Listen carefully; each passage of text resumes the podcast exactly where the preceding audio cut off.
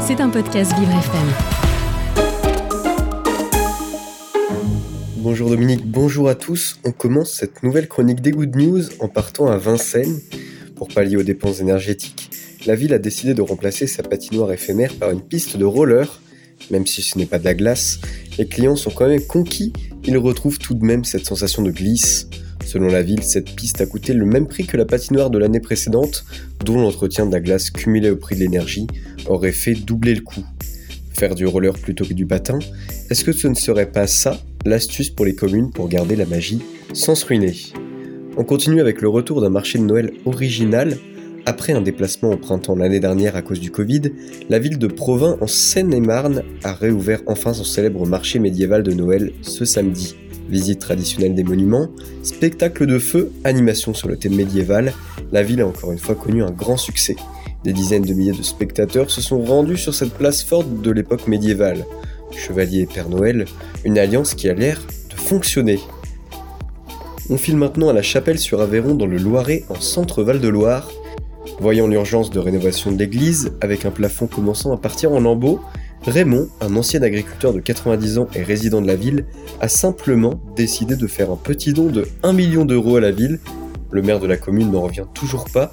Christian Chevalier explique Un jour, Raymond m'a dit Je vais financer les travaux de l'église. Il lui a répondu Tu ne t'en rends pas compte, il y en a pour 1 million d'euros. Ce à quoi Raymond a rétorqué Je les ai. Avec cet argent presque tombé du ciel, la commune va pouvoir remplacer la charpente et rénover la voûte de son église.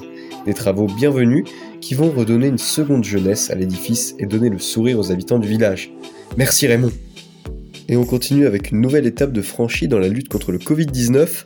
À la suite des annonces du ministre de la Santé François Braun, le Paxlovid, un médicament pour lutter contre les formes graves de Covid-19, pourra être prescrit en anticipation par des médecins dans les faits, le patient recevra une ordonnance en avance pendant une visite de suivi et dans le cas d'une positivité au virus, le patient pourra directement aller se procurer les comprimés. Pour l'heure, seulement 54 200 personnes ont reçu ce traitement, mais cette nouvelle mesure va sans doute gonfler les chiffres et, espérons-le, limiter l'impact de cette neuvième vague. On termine avec une bonne nouvelle humanitaire. Cette fois-ci, l'Italie a accepté d'accueillir trois navires de migrants. Le premier, le Louise Michel, un bateau allemand avec 33 migrants, est arrivé sans encombre vendredi à Lampedusa.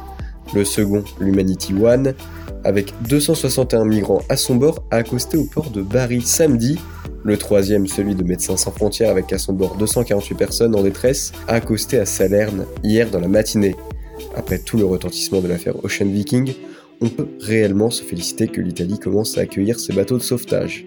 Voilà, c'en est tout pour la chronique des bonnes nouvelles de cette semaine. On se retrouve par la semaine prochaine, mais en janvier, pour une nouvelle chronique des Good News. C'était un podcast Vivre FM. Si vous avez apprécié ce programme, n'hésitez pas à vous abonner.